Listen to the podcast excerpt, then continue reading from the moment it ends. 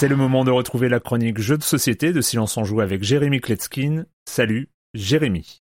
Salut Erwan, je l'ai promis, aujourd'hui on va continuer à parler d'arbres avec un jeu qui m'a surpris, qui m'a impressionné et qui m'a aussi fait réfléchir. Déjà parce qu'il m'a fait chauffer le microprocesseur, ça oui, c'est vrai, mais aussi par son positionnement et ça on ne le découvre qu'au fur et à mesure de la première partie. Son nom Woodcraft, on va incarner une créature de la forêt qui va gérer son atelier, y faire pousser des arbres, découper, assembler, coller des planches et ainsi créer toutes sortes d'objets extraordinaires faits de bois comme des violons, des coffres, des arcs, des seaux. En tout cas, quand on voit les commandes, les clients, eux aussi, ont beaucoup d'imagination. Alors oui, c'est un gros jeu, il y a plein de règles, ça nous a pris au moins 1h20 pour euh, les comprendre et les assimiler lors de la première partie. Il y a une mécanique centrale, une grande roue sur laquelle est disposée des actions, il y en a 7 disponibles lorsqu'un joueur a choisi la sienne, il va la déplacer. C'est-à-dire qu'en effectuant son action, il va déplacer physiquement la tuile associée et changer le rapport de force euh, entre les actions disponibles pour les joueurs suivant. À partir de là, le jeu offre une multitude de mécaniques, plein de modules à droite à gauche que l'on va actionner en fonction du contexte. Et c'est ce qui surprend énormément avec ce jeu, on s'y attend pas. Plus on a d'heures de vol dans ce type de jeu et plus on se plante, on essaye de créer un moteur qui va nous permettre d'investir pour pouvoir obtenir plus de ressources avec le temps. Mais en fait, ce jeu est assez linéaire et il va falloir composer entre l'opportunisme et euh, la tactique. Il n'y a pas vraiment de technique. Beaucoup de joueurs aguerri se retrouve euh, face à un mur et euh, frustré de ne pas pouvoir euh, prendre le large sur les autres. Le plateau individuel de chacun des joueurs est très riche. Au centre, il y a des emplacements pour poser des assistants, donc des personnages qui vont vous permettre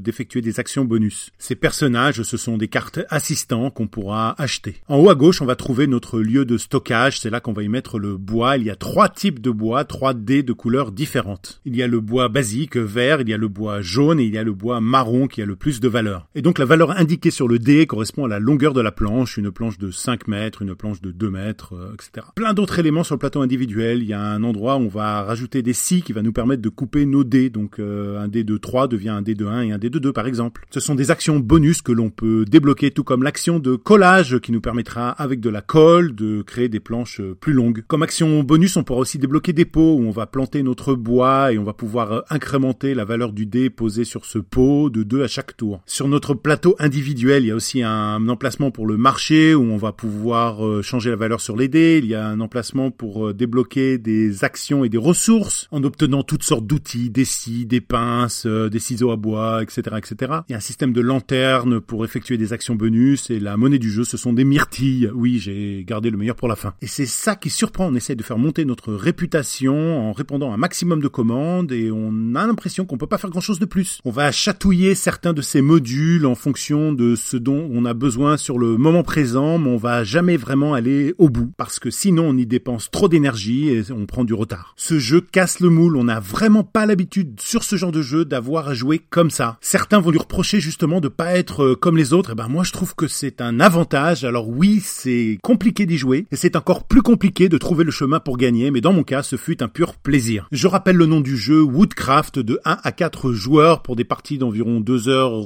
et demie, 3 à partir de 12 ans. Les auteurs Vladimir Souki et Ross Arnold, c'est illustré par euh, Michal Pekel. C'est édité chez Delicious Games, ça sent la nature, ça sent le bois, il n'y a pas d'un quart en plastique, il n'y a pas de thermoformage dans la boîte et moi j'aime ça. Au-delà de la thématique des jeux, il y a beaucoup d'efforts à faire autour des matériaux, du recyclage de l'empreinte carbone des jeux de société. Beaucoup d'éditeurs en ont déjà conscience, arrivent à ne pas sacrifier la qualité du jeu en étant plus éco-responsable, mais évidemment ça n'est pas assez, il faut faire toujours plus. Et à l'avenir, je vous le dirai, si un jeu exagère trop dans un sens ou performe comme Woodcraft dans l'autre.